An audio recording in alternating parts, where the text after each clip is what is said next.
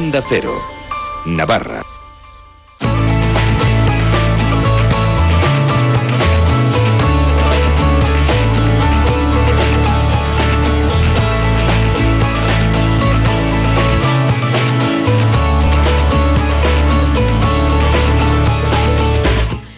Buenos días, el lunes 19 de febrero, una hora por delante tenemos para estar con todos ustedes en esta hoja del lunes, el espacio patrocinado por la Asociación de Periodistas de Navarra. Vamos a tratar un tema que ha sido un tema de actualidad, sobre todo para lo que son medios de comunicación y los periodistas, ante la petición que hizo el Partido Socialista a las cámaras altas y bajas, al Congreso y al Senado, para que ambas tuvieran unas reglas claras para las acreditaciones de prensa o para retirarlas en el caso de que se tratara de pseudomedios y pseudoperiodistas. Otra vez el debate sobre la mesa que viene muy bien a nuestro colectivo para que eh, todo periodista tenga que tener una licenciatura, un respaldo de un título universitario y que no se den las circunstancias para que alguien sea catalogado como de pseudoperiodista o de malas praxis, etcétera, etcétera. También para poner en valor el papel de nuestra profesión y para dar un impulso a la creación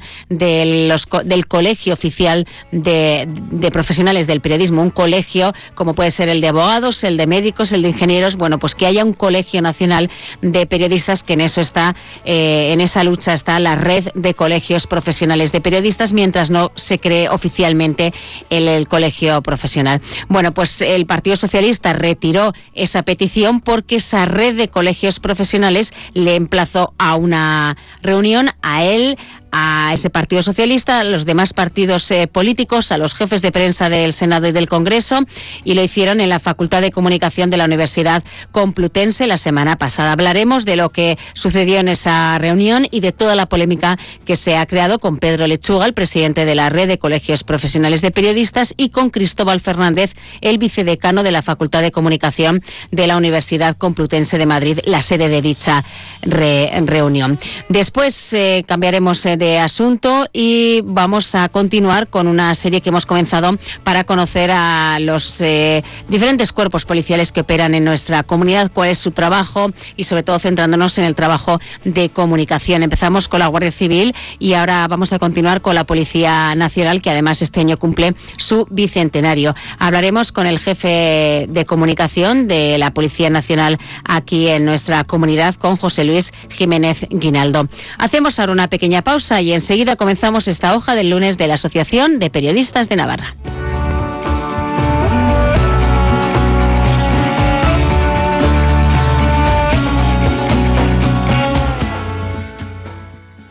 ¿Qué, ¿Qué es lo peor de las redes sociales?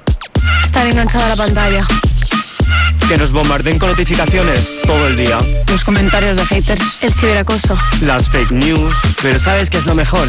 Que podemos cambiar las cosas. Demostremos que también somos capaces de usar las redes sociales con cabeza. Si tú también quieres formar parte del cambio, regístrate en Efecto 1000 y sube tu vídeo. Nosotros ya formamos parte de la generación 1000. La generación que usa las redes sociales con cabeza. Entra en efecto1000.org. Un proyecto de la Fundación A3 Media con la colaboración de la Fundación Telefónica.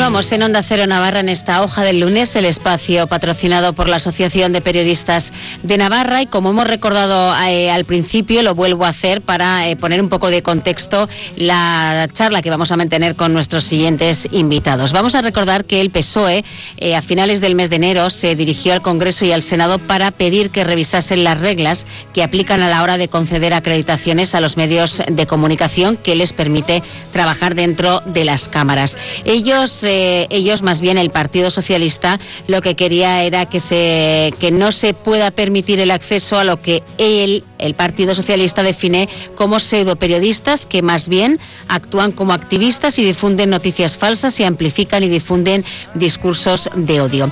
Días eh, más tarde, eh, los socialistas decidieron retirar esa petición en ambas cámaras para, sobre el tema que ya se ha denominado acreditaciones a los pseudomedios. ¿Y por qué lo decidió retirar? Bueno, pues porque la red de colegios profesionales de periodistas les eh, invitó a participar en una reunión en la que se analizaran esos requisitos para conceder las acreditaciones de prensa. Bueno, la semana pasada tuvo lugar ya esa reunión entre miembros de la red de colegios eh, profesionales de periodistas y mm, representantes de diferentes partidos eh, políticos. Tuvo lugar en la Facultad de Comunicación de la Universidad Complutense y vamos a hablar con eh, dos personas que estuvieron presentes en esa reunión. Por un lado, el presidente de esa red de colegios profesionales de periodistas que tuvo la iniciativa de pedir esa reunión con Pedro Lechuga. Pedro, buenos días.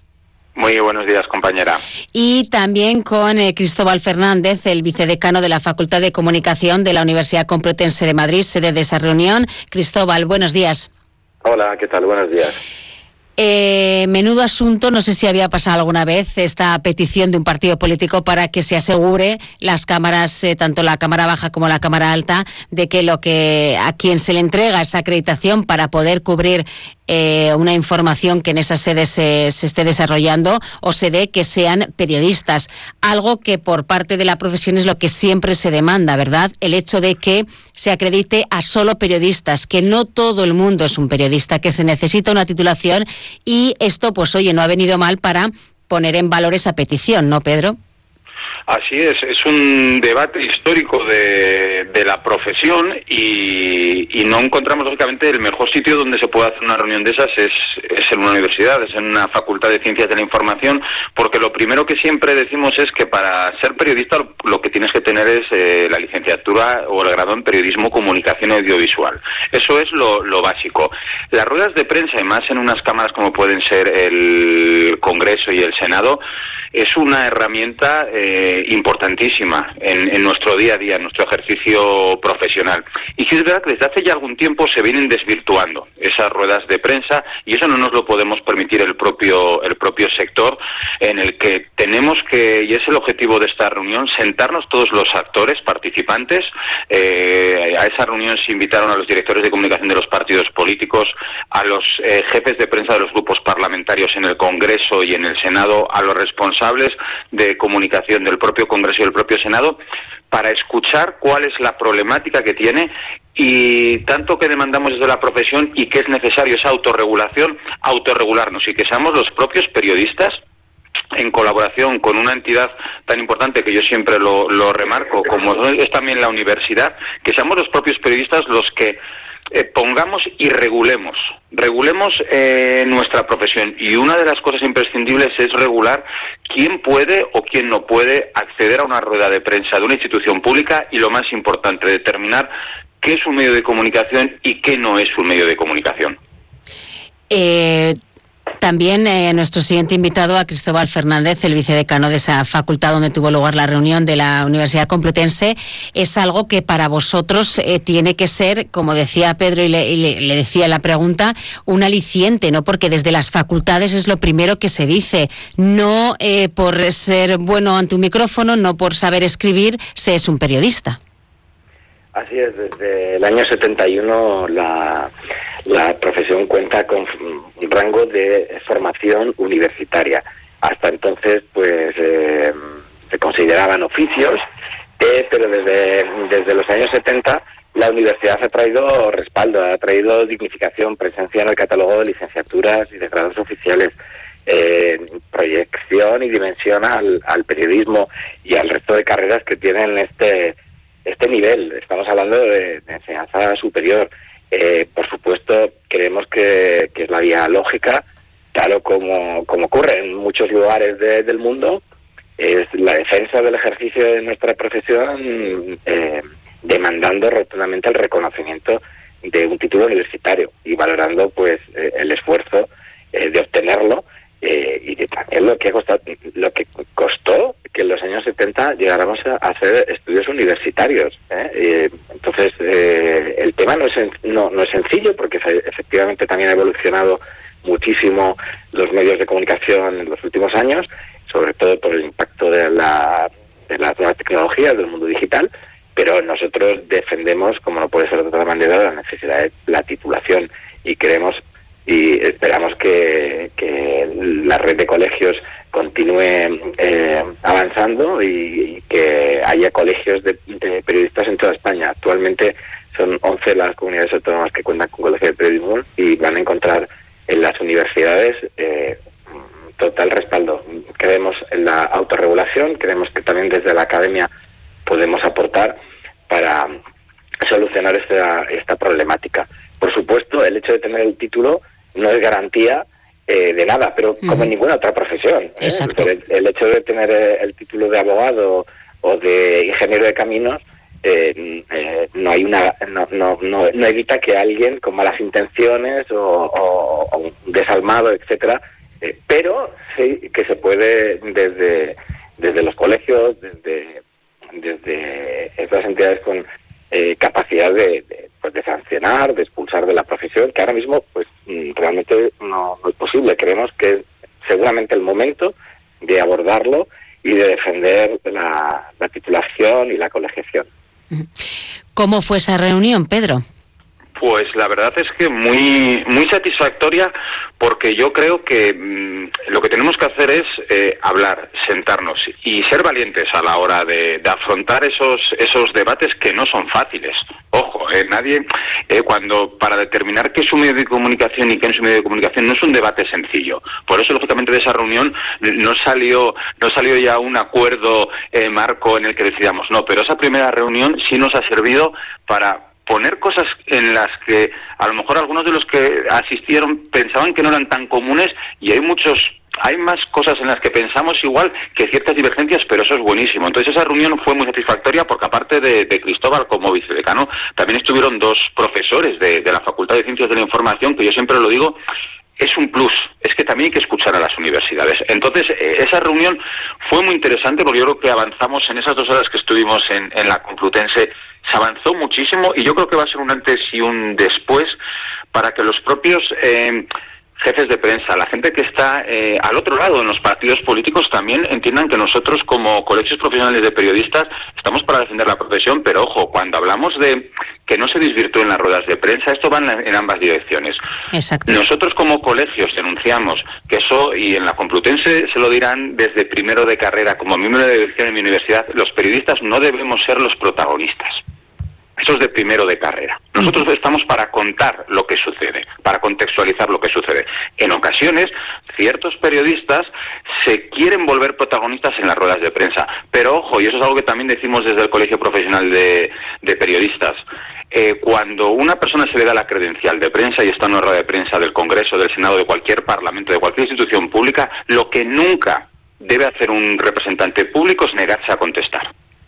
Quiero decir, entonces, esto es en ambas direcciones. Y de esa reunión el compromiso que hemos adquirido todos los participantes es que ahora se va a hacer un primer borrador, primero, con requisitos para eh, que los responsables de prensa del Congreso del Senado y luego del resto de parlamentos autonómicos de España tengan en cuenta a la hora de otorgar o no una credencial y luego algo muy importante también, un régimen interno de funcionamiento de buenas prácticas por parte de los periodistas y de todos los participantes en las ruedas de prensa. Vamos a hacer un trabajo conjunto, eh, grupos parlamentarios, partidos políticos, universidad, colegios, y yo estoy seguro que va a ser un antes y un después en, el tema de la autorregulación tan deseada por nuestra profesión. Pero claro, por ejemplo, Cristóbal, es lo que decía antes eh, Pedro, eh, se abre un, un poco el melón en el sentido de decir que es un medio de comunicación. A priori todos lo tenemos claro lo que es un medio de comunicación, pero ¿cómo a alguien que dice ser un medio de comunicación le vas a decir que no, tú no eres un medio de comunicación, a ti no te voy a dar una credencial? Es que otra vez estamos en una polémica. Sí, es, es, una polémica, es un asunto bastante complicado, no es, no es sencillo. Eh, hay algunos criterios que puedan parecer básicos, pero mm, no es tan sencillo, porque un medio incipiente, mm, pequeño, que a lo mejor no tenga mucha audiencia, pero que cumpla perfectamente con los principios, con la ética, eh, mm, con eh, el buen hacer, eh, le vamos a dejar fuera porque no tenga audiencia, por ejemplo, si ese es uno de los criterios, y sin embargo a lo mejor podemos hablar de plataformas o páginas web con millones de audiencia que no respetan los principios más básicos de la profesión periodística. Entonces, eh, aquí hay que equilibrar eh, las libertades informativas, pero también eh, la ética. Y, eso no necesariamente tiene que ver con cumplir simplemente una lista de requisitos que, insisto, pueden ser excesivamente rígidos. Por ejemplo, nosotros aquí en la facultad tenemos una radio, que es una radio mm, formativa, se llama Inforradio, y es una radio para la formación de nuestros estudiantes. Con los criterios actuales, y de hecho no están acreditados para, para acudir eh, a, las Cortes, ni al Congreso, ni al Senado. Y sin embargo, fíjate, pues es un medio de comunicación de una universidad pública que está eh, coordinado por profesorado, eh, pues no, no entraría dentro de, de, las acreditaciones. Bueno, pues es algo que tendremos que definir. desde luego, yo estoy he visto que en los últimos años algunos de esos adaptadores, algunos eran de las universidades que no habían terminado la carrera ¿eh? y que habían sido contratados por, por algunas empresas, no voy a decir ni siquiera empresas informativas, sino empresas que han hecho de, de, la, de la información un producto. Eh, es un tema complicado, delicado y, yo creo que, que ayer se dio un, un paso necesario para sentarse y definir las reglas del juego en este nuevo escenario desde la autorregulación y, en pro de las libertades informativas, como decía, pero también de, la ética periodística. Luego también, eh, dentro de lo que un medio de comunicación o, lo que la mayoría de gente podemos entender como medio de comunicación, tienes que plantearte ese medio de comunicación, ese programa para el cual va a informar ese periodista, a qué persona envía. Es decir, puede enviar a un periodista acreditado o puede enviar al el que él considera que es el mejor tertuliano eh, político y que lo mande. Ahí también está la autorregulación del propio medio de comunicación. Y a eso sumamos también que en un medio de comunicación hay muchísimos programas. No solo está el informativo al que parece que va eh, toda la información que pueda eh, salir del Congreso y del Senado. Luego está el programa de variedades de tal que también utiliza esa información para la mesa de debate posterior, etcétera, etcétera. Es que hay muchísimos mm, campos a los que poner o intentar poner puertas. Pero es que, claro, porque algo sea, eh, porque algo sea muy difícil, yo estoy seguro que cuando alguien hace eso desde luego, pero os estáis metiendo en un... cuando alguien hace unas décadas dijo y miró hacia la luna y dijo, oye, y, si echamos los arrestos y somos capaces de viajar a la luna, seguramente el al lado le diría, eh, eso es, que eso es algo muy difícil. Claro, nosotros y, más el sector, eh, porque algo sea muy difícil, y lo es, no podemos dejar ese debate de qué es el problema que tiene la profesión. De bueno, ya lo hablaremos. Vamos tirando ya lo hablaremos.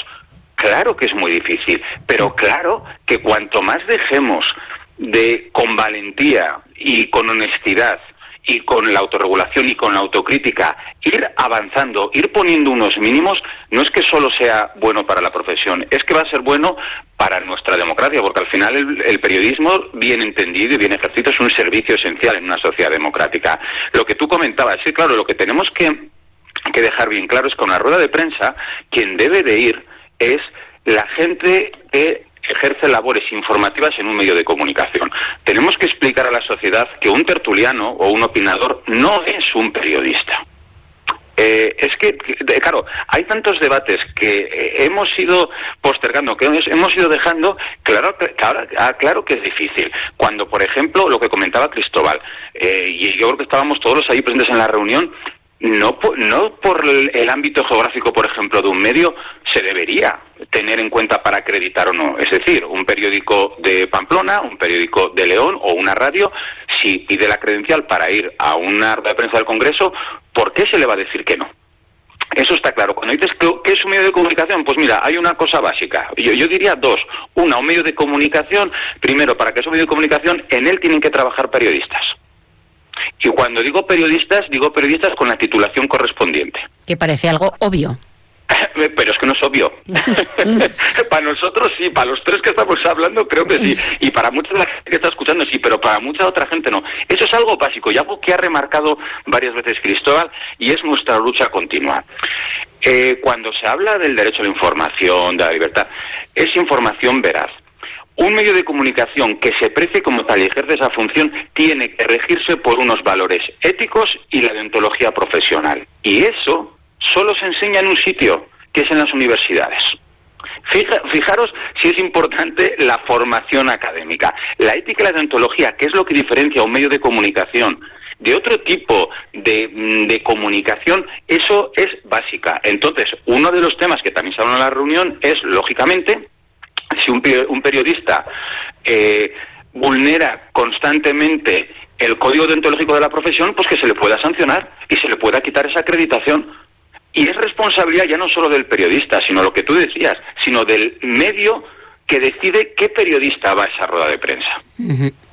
Entonces, vamos de verdad a, a, ser valientes, a, a ir de menos a más, pero ir ya poniendo pequeños cotos, porque si dejamos que se siga desvirtuando, al final las ruedas de prensa del Congreso, que deberían ser un ejemplo de lo que debería ser una sociedad eh, plural, eh, libre, al final se está convirtiendo en un espectáculo y eso los periodistas no lo podemos permitir ni podemos ser partícipes que en ocasiones lo estamos siendo. Cristóbal. Sí, no, totalmente de acuerdo. De hecho, la ética y la deontología profesional es una asignatura básica en el, en el programa. O sea, es obligatoria, es básica eh, y es eh, absolutamente necesario y, e imprescindible pasar por esa formación. Eh, como, como se ha señalado, lógicamente, si alguien es un, alguien que se dedica al entretenimiento o que es un comunicador reciclado, pues seguramente esto pues ni, lo habrá visto en su formación, ¿no? Eh, yo estoy totalmente de acuerdo, se trata de hacer información veraz y esa es la clave, y desde principios éticos. Y realmente ocurre como en otros ámbitos profesionales, donde hay unos colegios, donde hay una titulación necesaria y no cualquiera puede ponerse a hacer una operación o, o no cualquiera puede presentarse en un juzgado a defender un cliente o a construir una casa. Esto no es menos importante. El periodismo hoy, creo que además creo que estaríamos todos de acuerdo que hoy se ha convertido en algo verdaderamente trascendental. La relevancia que tiene el manejo de información veraz en un ecosistema de desinformación, de mentiras, donde esta herramienta, este producto de información, está influyendo en temas tan relevantes como el Brexit o como elegir un presidente de gobierno de Estados Unidos o como eh, el movimiento independentista. O sea, es un tema no menor para que alguien diga, hombre, es que es muy importante construir una casa. Pues sí, lo es. No es muy importante construir una sociedad decente, claro que lo es. Y para eso necesitamos periodistas, periodistas de verdad. A mí se me plantea, y en muchas charlas que mantenemos de, este estilo, eh, claro, eh, los periodistas lo tenemos más que claro, los políticos lo tienen más que claro, lo que pasa que cuando hay veces que me interesa lo acepto y cuando no, no lo acepto. Eh, pero creo que la tercera pata en esta, en esta historia, que es la sociedad en general, también tendría que ser educada sobre la necesidad de tener un periodista, que les da igual que les estén hablando del político de turno o de la famosa de turno, que, que le den una noticia una persona X. Les da igual que sea un periodista o que sea una persona que ha pasado por la calle y está describiendo un suceso. Creo que la sociedad, y empezando por las escuelas, que también es otro de los puntos que me parece que están ahí, debería tener eh, una asignatura incluso en los colegios eh, analizando lo que significa ser un periodista y un medio de comunicación que se precie de ser un medio de comunicación.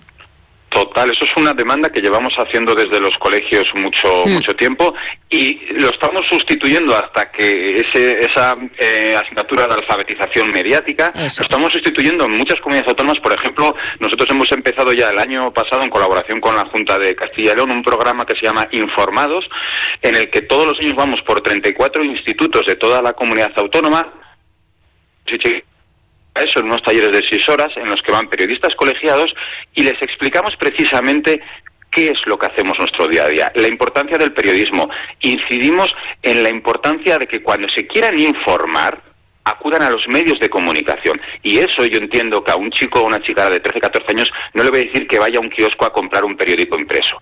Pero es que a lo mejor el país, el mundo, tiene un perfil en TikTok, tiene un perfil en Instagram, en las redes sociales. Quiero decir, tenemos que precisamente a las nuevas generaciones esto no va contra las redes sociales, no, no, no, ese no es el problema, pero sí les tenemos que educar a que cuando se quieran informar, vayan a los medios de comunicación, vayan a los periodistas. Eh, una de las cosas de las diferencias que yo alguno de esos talleres tengo la suerte de poder darlos, eh, les pregunto, pues por ejemplo, la diferencia de un youtuber. Yo a un youtuber, yo a Ibai Llanos, por ejemplo, al que le envidio la capacidad de influencia que tiene los seguidores, yo no le que cumpla el código deontológico de la profesión periodística, porque no es periodista. Eh, entonces, claro, cuando a los chicos de 13, 14 años se lo estás explicando y les explicas cosas, eh, a veces ni se imaginan el proceso con esa ética de ontología que decía Cristóbal, de cómo, por ejemplo, tenemos que afrontar un periodista de informar sobre un tema de violencia de género en los medios de comunicación, que no vale todo. ¿Cómo tenemos que nosotros, eh, basado en los criterios, eh, contrastar ahora el tema de los verificadores y demás? es que eh, como primero de, periodismo era que no había que ser protagonista el periodista, lo segundo es confirmar las fuentes. o sea, es que eso es, es que eso es algo básico y parece que tienen que venir de fuera para decirlo. No, no, es que la labor del periodista, lo primero es recibes una fuente, contrastar con otras fuentes. Eso es importantísimo para, y sobre todo para algo muy importante, generar una sociedad con un pensamiento crítico. Dicho esto, a nuestra clase política, a nuestros dirigentes, les interesa tener una sociedad con pensamiento crítico? Yo no sé qué opináis. Yo la respuesta la sé, no interesa. clarísimamente hay a quien no le interesa, ¿no? Y creo que es nuestra responsabilidad, cada uno desde nuestro ámbito, para, para luchar contra eso. Claro que necesitamos ciudadanos críticos y claro que necesitamos gente formada eh, es que eh, puede resultar muy básico, pero es que no lo es, de verdad. Creo que hay intereses clarísimos porque la gente no tiene educación y la gente no tenga eh, ese, ese, sentimiento, sentimiento crítico. Y es fundamental. Nos lo jugamos como sistemas democráticos, como países que puedan defender las libertades en, en su más amplio sentido de verdad que, todo esto también creo que, y eso es, otra variable de la que no hemos hablado, que es la propia precariedad de, la profesión. Entonces también, claro, a veces, pues eh, estos, mm, ya vemos, activistas, no periodistas, sino activistas, pues a veces eh, se han convertido en, en, milicianos eh, precisamente por una mm, cuestión de, de, precariedad. Es decir, bueno, mm, necesito vivir, me da igual mis principios éticos, me ofreces X dinero, pues venga, lo que haya que hacer lo hago.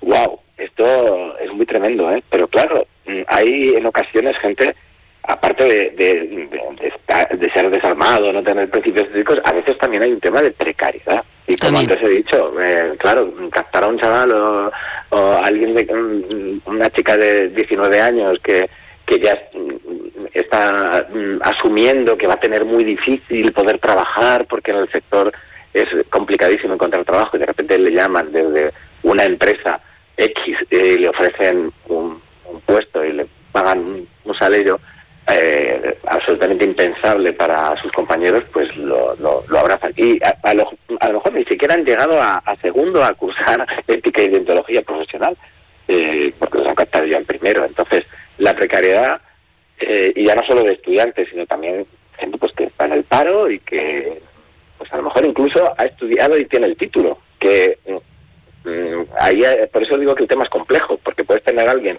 graduado o licenciado, pero que está en una situación muy complicada y que bueno, pues a lo mejor llega un momento en que puede dejar al lado sus principios y se mete en estas en estas prácticas absolutamente poco mm, poco decorosas. Eh, el tema no es sencillo, pero yo creo que, como ha dicho Pedro, ayer se dio un paso adelante muy importante para, para empezar a sentar las bases en, este sentido. Y habrá que hacer una, un tejido de, criterios muy creativo que, integre y que deje hueco pues para las nuevas realidades también informativas del siglo XXI porque algunos de los procedimientos, ah, pues ayer lo que ha comentado también Pedro, ¿no? Se decía, bueno, hay una regla no escrita que a los periódicos que no son de Madrid, pues pues no se les acredita. Y dices, bueno, pues eso no tiene sentido, ¿no? Eh, pues hay, hay muchas cosas que yo creo que se pueden mejorar y precisamente esta situación pues puede ser la, la excusa perfecta para hacerlo. Igualmente para poner en valor la profesión, para poner en valor eh, la colegiación y para defender la, la, titulación. Y efectivamente estoy de acuerdo, ahora que hacer también una pedagogía social para explicar eh, qué es un periodista y qué, y que es un activista o, alguien que se dedica al entretenimiento, a la comunicación. Bueno, pues también ha habido una polémica también eh, hace unos días, ¿no? Con, con Inés Hernán, en una, bueno, ella misma ha reconocido, no, yo no soy periodista, yo me dedico al entretenimiento. Bueno, pues bien, ¿no? Yo creo que la, la, la clave es dejar dejar claro. Eh, la cuestión es, ¿vamos a acreditar a Inés Hernán a que vaya al Congreso? Pues entiendo que, que no, porque no está haciendo la, eh, una labor informativa, está haciendo entretenimiento reconocido por ella misma.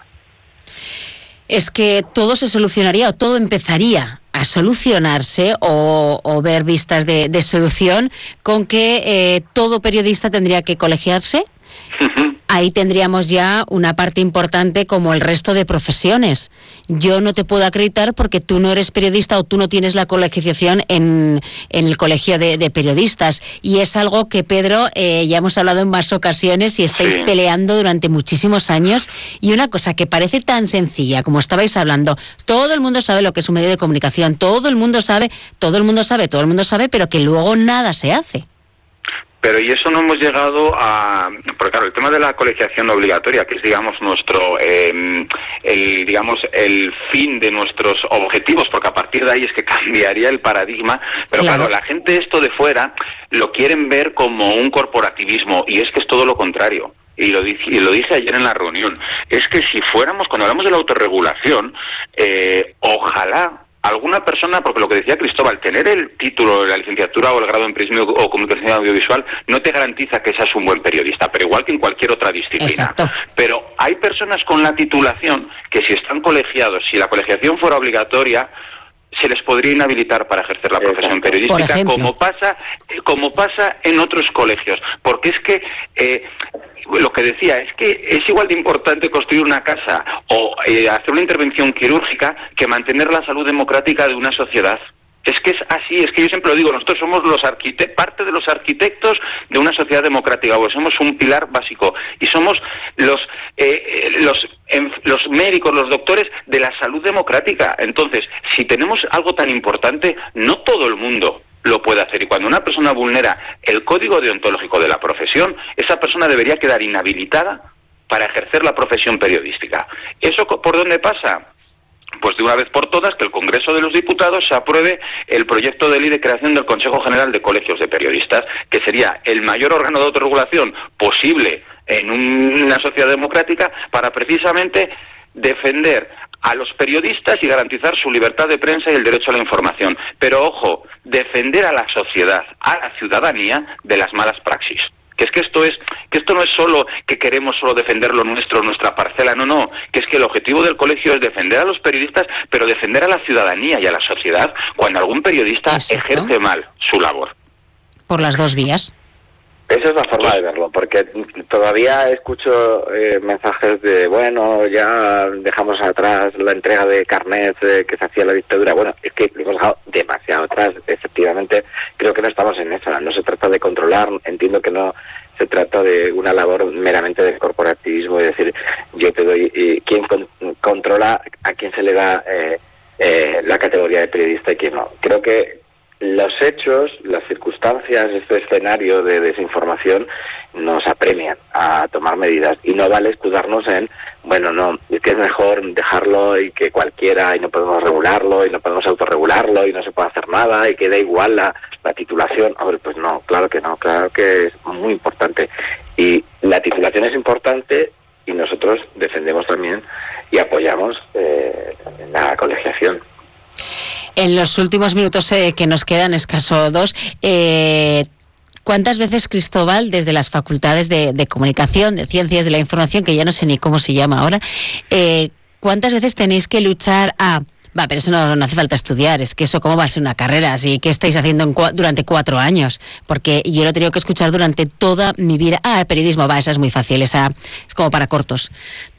Es que hay que luchar luego eh, contra todos estos eh, prejuicios que tiene el que hayas estudiado la carrera de periodismo. Sí, así es. Hay una labor ahí pendiente de dignificación a nivel social y yo creo que es un momento clave para, para, para, hacerlo. Eh, efectivamente, nosotros somos una ciencia social. Eh, como he dicho antes, costó mucho explicar y convencer eh, que esta era una, una carrera universitaria y que tenía un cuerpo detrás teórico para mm, integrarse plenamente dentro del cuerpo de ciencias sociales. Y lo es, claro que lo es, igual que lo es eh, la publicidad o la comunicación audiovisual. Insisto en que en los años 70, cuando se crearon las primeras eh, facultades y, por primera vez tuvo rango universitario, pues hubo que justificarlo y, creo que eso eh, a veces se olvida. Parece, bueno, da igual. creo que, que hoy se demuestra más que nunca lo necesario que es el periodismo como contrapoder, como higiene desde el punto de vista democrática y vamos, eh, me acuerdo de Almudena Ariza que estuvo aquí hace poco con una camiseta, eh, ella estudió en la facultad, es alumno ilustre y venía con una en inglés, decía el mundo necesita más periodistas.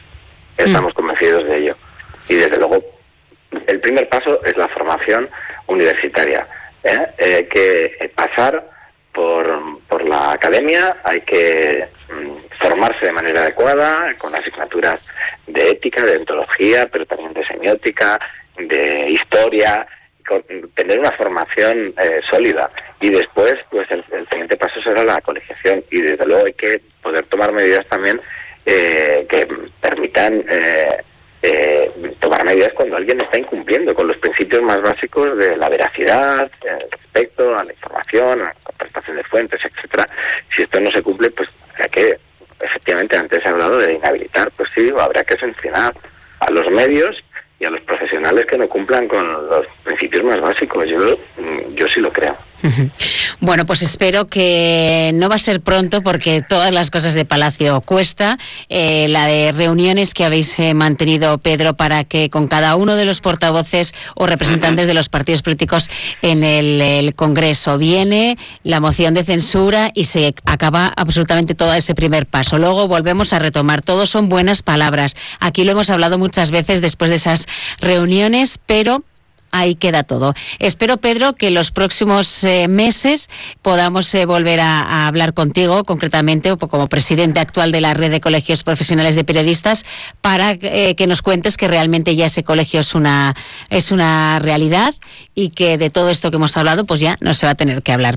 Pero bueno, eso ya será en otro capítulo. Pedro Lechuga, muchísimas gracias por habernos atendido e igualmente dar las gracias a Cristóbal Fernández, vicedecano de la Facultad de Comunicación o de Ciencias de la información de la Universidad Complutense de Madrid. Gracias a los dos por haber estado con nosotros. Buenos días. Buenos días, muchas gracias. Trabajo, casa, ducha, cena, cama. Salir de trabajar con el piloto automático no tiene pérdida, aunque pensándolo bien, sales perdiendo. Te pierdes conversaciones, te pierdes risas, te pierdes lo que sucede a tu alrededor. Salir de trabajar con el piloto automático es el camino fácil. Muchos lo siguen, otros, y cada vez somos más, preferimos seguir la brújula para no perdernos nada. La brújula, con Rafa La Torre. Toda la actualidad de lunes a viernes desde las 7 y siempre que quieras en la web y en la app. Onda Cero, tu radio.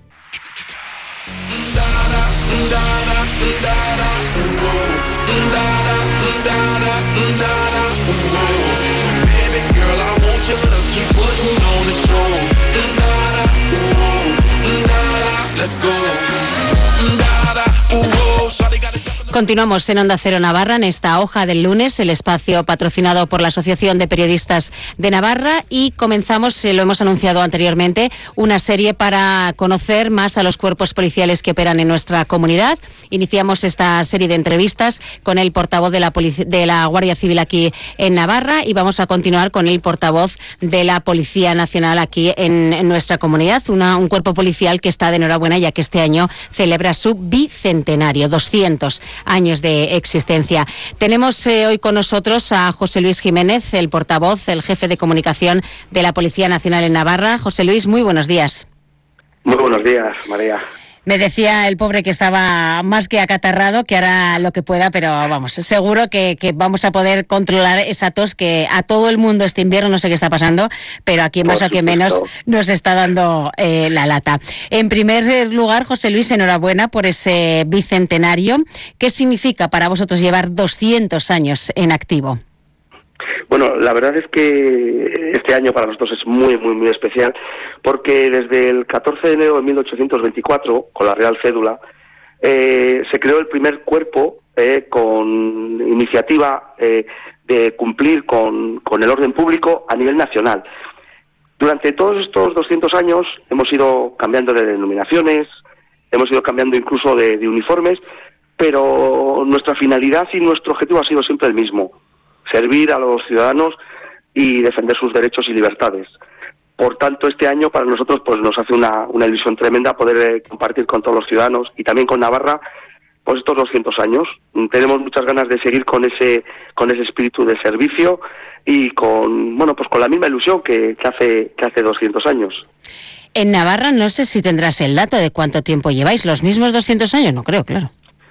Ay, pues, pregunta de examen, pregunta de examen. Se me ha ocurrido ahora, ¿eh? Te lo voy a haber pedido, ¿eh? Pero pues, no pasa nada. Pues para, para otra vez, mira, para la siguiente entrevista que te hagan, así lo puedes, lo puedes saber. Te, te, puedo decir que desde la, Real Cédula, desde el 14 de enero, se crean unas estructuras a nivel nacional, ¿eh? de, todas las provincias, y que se han ido cambiando. Evidentemente, al principio, estamos hablando de, de, 1824, la estructura eh, eh, primera se crea en la ciudad de Madrid, ¿eh? donde se, registra la superintendencia del reino, y después se han ido haciendo estructuras pues cada vez más provinciales y más extensas, porque estamos hablando evidentemente de una época en la que bueno todo era mucho más complejo, las comunicaciones, pero eh, ese dato, desde luego, nada más que termine de hablar contigo, lo voy a preguntar a quien seguro que hay aquí algún erudito que me dice, pues, estaríamos hablando seguro, pues, pues, pues de más de 100, 100 años, 120, 140 años seguro. Hmm. Como bien dices, además, igual estarían desde el principio o más o menos, pero claro, al cambiar tanto de denominaciones, de cuerpos o de unión de un, un tipo de policía y otro, pues ahí se puede también, algún año arriba o abajo, poder eh, bailar. Eh, en concreto, tu trabajo como jefe de comunicación, como portavoz de Policía Nacional, ¿cómo es el día a día tuyo? Bueno, el, día, día, por supuesto, aparte de, intentar eh, visibilizar a la Policía Nacional en el trabajo que hacemos diario, que es muy importante, eh, quizás, evidentemente, y yo creo que, bueno, pues todos los cuerpos policiales que, que vamos a tener la suerte de, poder departir con vosotros lo tenemos claro.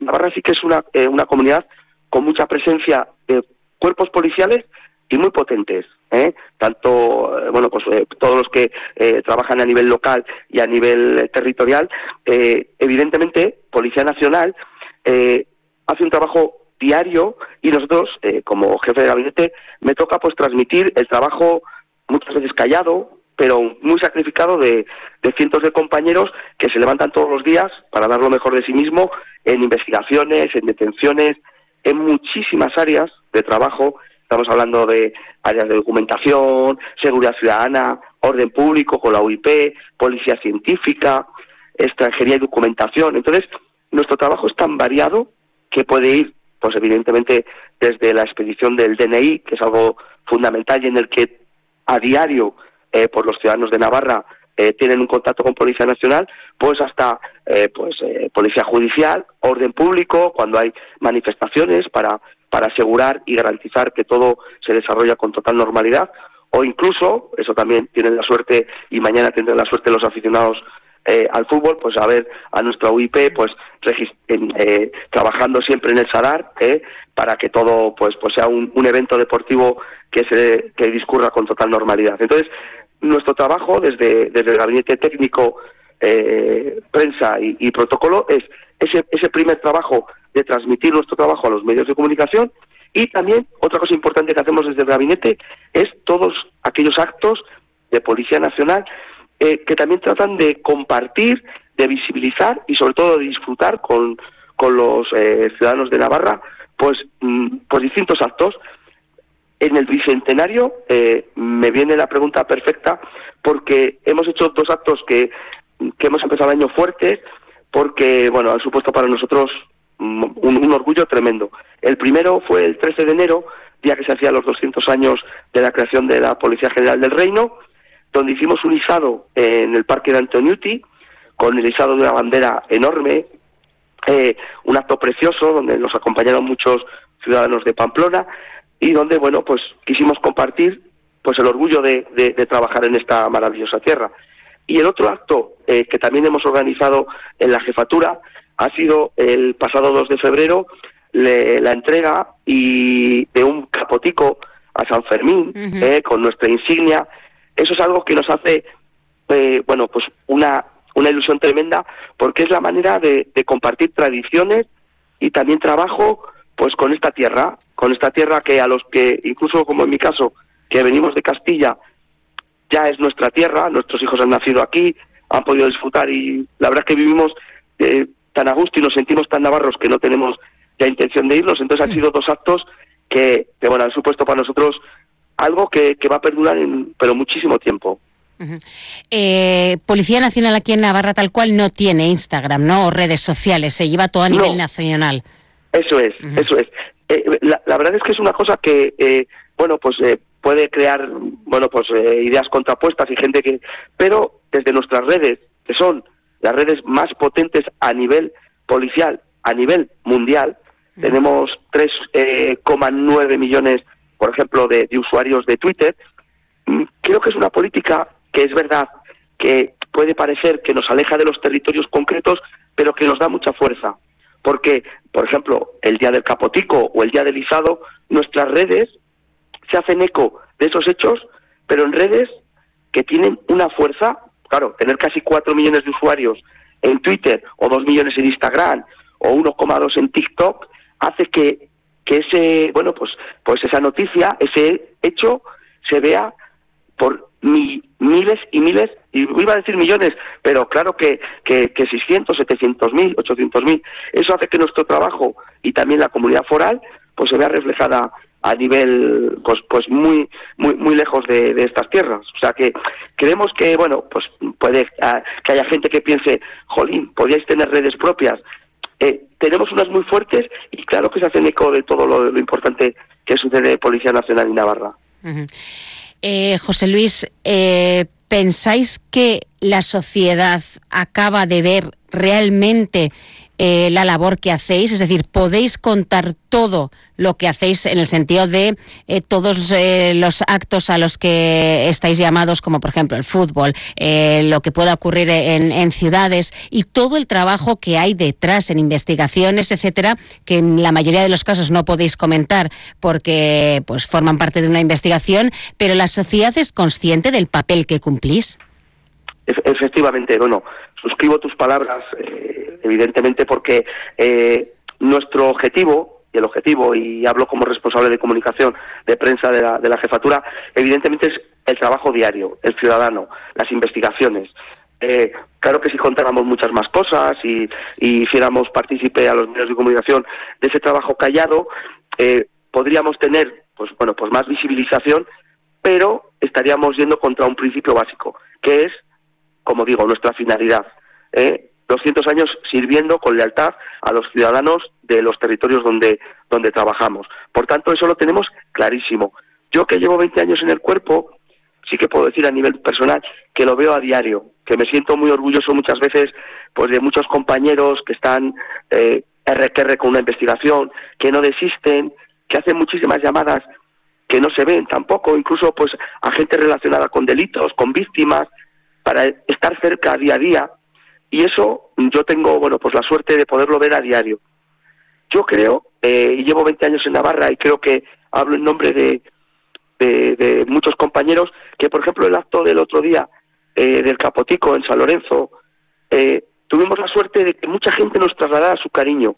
A nosotros también nos supone un algo, mm, bueno, pues una pastilla de energía importante el ver cómo la gente mm, que incluso no conoces, pero cuando íbamos, por ejemplo, de jefatura hacia la, parroquia, que nos esperaba el, el, párroco, eh, el padre León, pues eh, mm, esa alegría de que te paraba la gente, oye, enhorabuena, el cariño lo sentimos, y lo sentimos a diario con muchos servicios que hacen los compañeros y que tratan de dar lo mejor de sí mismos para ayudar mm, eh, en, mil, aspectos. Te, te, puedo asegurar que yo he tenido también la suerte de estar en seguridad ciudadana en el día a día y hay tantas actuaciones que no son afortunadamente de violencia ni de utilización de la fuerza, sino que son ayudar a alguien que no sabe salir de la ciudad o un ciudadano que realmente se encuentra en ese momento desorientado. Todo, eso, todo ese trabajo la gente lo ve y afortunadamente después en aquellas encuestas que hacen los los distintos eh, pues eh, servicios de, encuestas sociológicas el cuerpo nacional de policía la policía nacional afortunadamente es una de las instituciones más valoradas y queridas. En Navarra también sentimos ese cariño. Y nos sentimos evidentemente pues eh, pues muy muy agradecidos a, a la gente que, que nos manifiesta su cariño a diario.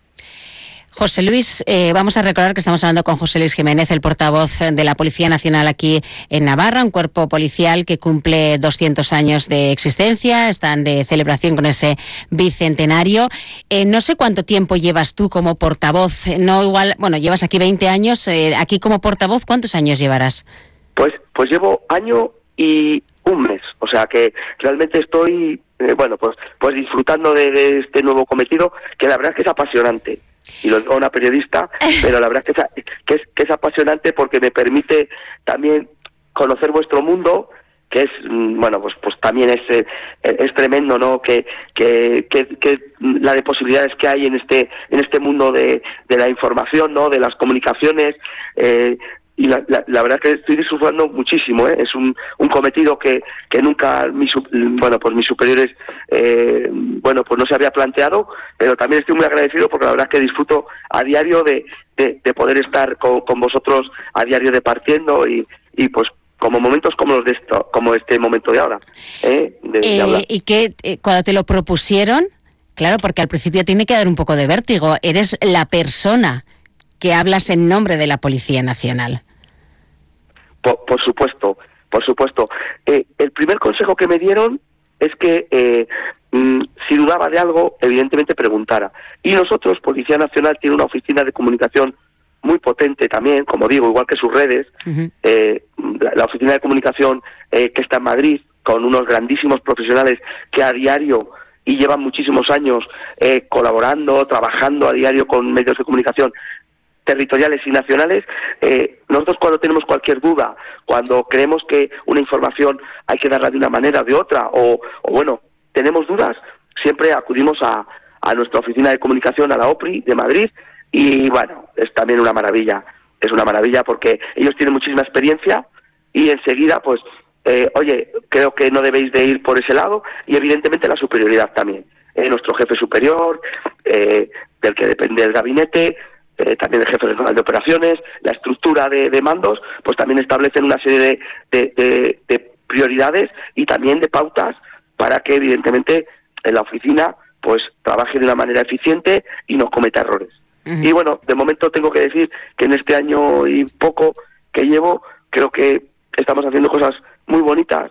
Creo que bueno que la, la sinergia entre medios de comunicación y Policía Nacional está funcionando y ojalá podamos seguir pues durante mucho tiempo pues eh, pues mm, bueno pues valorándonos y también eh, pues eso creando un valor añadido a nuestro trabajo y también contribuyendo con el vuestro que es fundamental para nuestro trabajo y para la sociedad ¿Te ha tocado salir, eh, por ejemplo, en, Insta, en Instagram o en TikTok o en las redes sociales, los vídeos que hacen otros compañeros de comunicación? Sí, pero, pero, pero también en eso, la verdad es que eh, realmente como el gabinete lleva tantas, eh, tantas áreas, eh, tampoco queremos intentar tocar todo, eh, lo dicho, todos los vídeos que, que tenemos en alguna ocasión y mandamos mucho material, eh, cualquier acto eh, importante que hay o cualquier suceso o hecho relevante se manda directamente a las oficinas nuestras, a la OPRI, y ellos distribuyen eh, como consideran oportuno. Por ejemplo, el capotico de San Fermín, pues salió en Twitter, cuatro millones casi de usuarios, salió en Instagram, dos millones de usuarios, salió en Facebook, casi un millón de usuarios, o sea que el, que el capote de San Fermín de, Policía Nacional lo vio, bueno, pues, pues muchísimos cientos de miles de personas. ¿eh? que nosotros pues pues es un orgullo grande también para para bueno pues para visibilizar un, un patrón universal como es el, copatrón de, Navarra, que es San Fermín. Y ya vamos a, finalizar, que el pobre José Luis va a estar con la garganta luego, que se va a acordar de nosotros todo, el día. Eh, José Luis, eh, me imagino que y has eh, comentado la importancia que tiene la comunicación para puesto cuerpo policial, que no habrá como me imagino que igual hace 20 años esa reticencia, ¿no? Cuando pedías a un superior, oye, tienes que hablar, me han pedido, tendrás que dar explicaciones. Ahora todo ya está muchísimo más eh, controlado en ese aspecto y que saben que hay que dar explicaciones de vez en cuando. Eso es, eso es. Eh, solamente, y eso también nos lo van a referir otros cuerpos policiales, tenemos una limitación muy clara, que es cuando, trabajo, mm, cuando el trabajo eh, policial está marcado dentro de una investigación secreta eh, y dirigido por la autoridad judicial. Ahí puedo asegurar que Policía Nacional es, mm, como no puede ser de otra manera, tremendamente firme. cuando, pues, desgraciadamente un periodista, oye, necesito saber, secreto sumario. O sea, no se filtra absolutamente, pero, pero absolutamente nada, porque evidentemente el trabajo policial eh, tiene también unas pautas y el estar bajo, bajo la, autoridad judicial y bajo un secreto sumario es algo gravísimo. Eso quizás es lo que más nos cuesta a veces transmitir, sobre todo a periodistas eh, eh noveles, ¿eh? porque, bueno, hombre, pero dime algo. No, no, no, no te puedo decir absolutamente nada, ni para bien ni para mal. ¿Eh? cuando su señoría eh, determine que no hay secreto sumario, yo ya evaluaré lo que podemos decir. Pero tenemos claro que el trabajo, el transmitir determinadas cosas para que la sociedad, para que la ciudadanía se siente también tranquila y que esa, esa transmisión de información contribuya también a generar una, eh, voy a llamar, una seguridad subjetiva o una tranquilidad en los ciudadanos, es también nuestro trabajo. ¿Eh? Evidentemente nosotros tampoco podemos, voy a utilizar la palabra, permitir que la sociedad mm, tenga una sensación de inseguridad por un hecho concreto y que no eh, trabajemos en la idea de dejar claro que se sigue trabajando o de que no hay esa alerta tan inminente como puede pensar la gente. Pero siempre, siempre con ese tipo de limitaciones. La autoridad judicial, cuando decreta un, un secreto sumario, o que el tal, ese, ese tipo de datos pueda contribuir a que nuestra investigación no, lleva, no llegue a buen puerto. En ese caso, por supuesto, vamos a dar prioridad a la investigación y a, y a la eh, bueno pues al, buen desarrollo de la investigación y ojalá a, encontrar a los autores o, al autor de los hechos ¿eh? siempre pero nuestra prioridad va a ser la investigación pero también saber que la que la sociedad requiere también de determinada información para no tener esa sensación de inseguridad subjetiva. ¿eh? Lo tenemos clarísimo. Muy bien, pues eh, José Luis eh, Jiménez, portavoz de la Policía Nacional de aquí de Navarra, muchísimas gracias por habernos atendido y que vaya todo muy bien. Un placer grandísimo, un abrazo. Parece mentira. Que el hielo queme. Que el silencio hable. Que no hacer nada. Canse. O que ser plural sea algo singular. Porque gente dispuesta a respetar todas las opiniones no se ve todos los días. Pero sí se puede escuchar. Parece mentira. Que sea verdad. Onda Cero. Tu radio.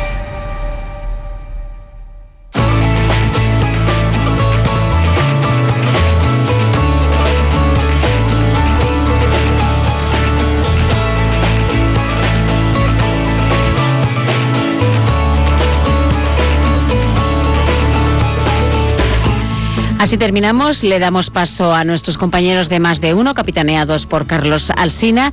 Gracias por nuestra parte por haber estado con nosotros. Ahora, cuando, siempre lo digo igual, cuando así lo deseen a través de las redes sociales. Un placer. Buenos días. Adiós.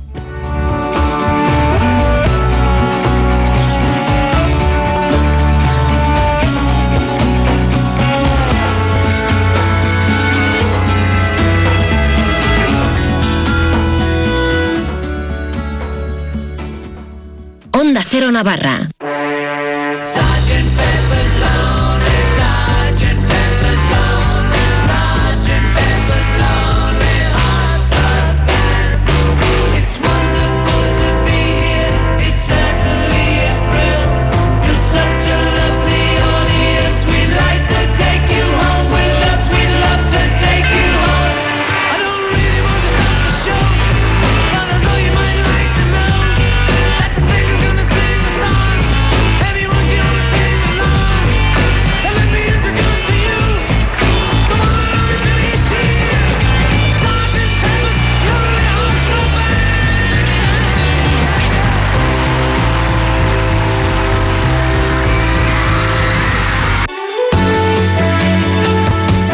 Cero Pamplona, 94.2.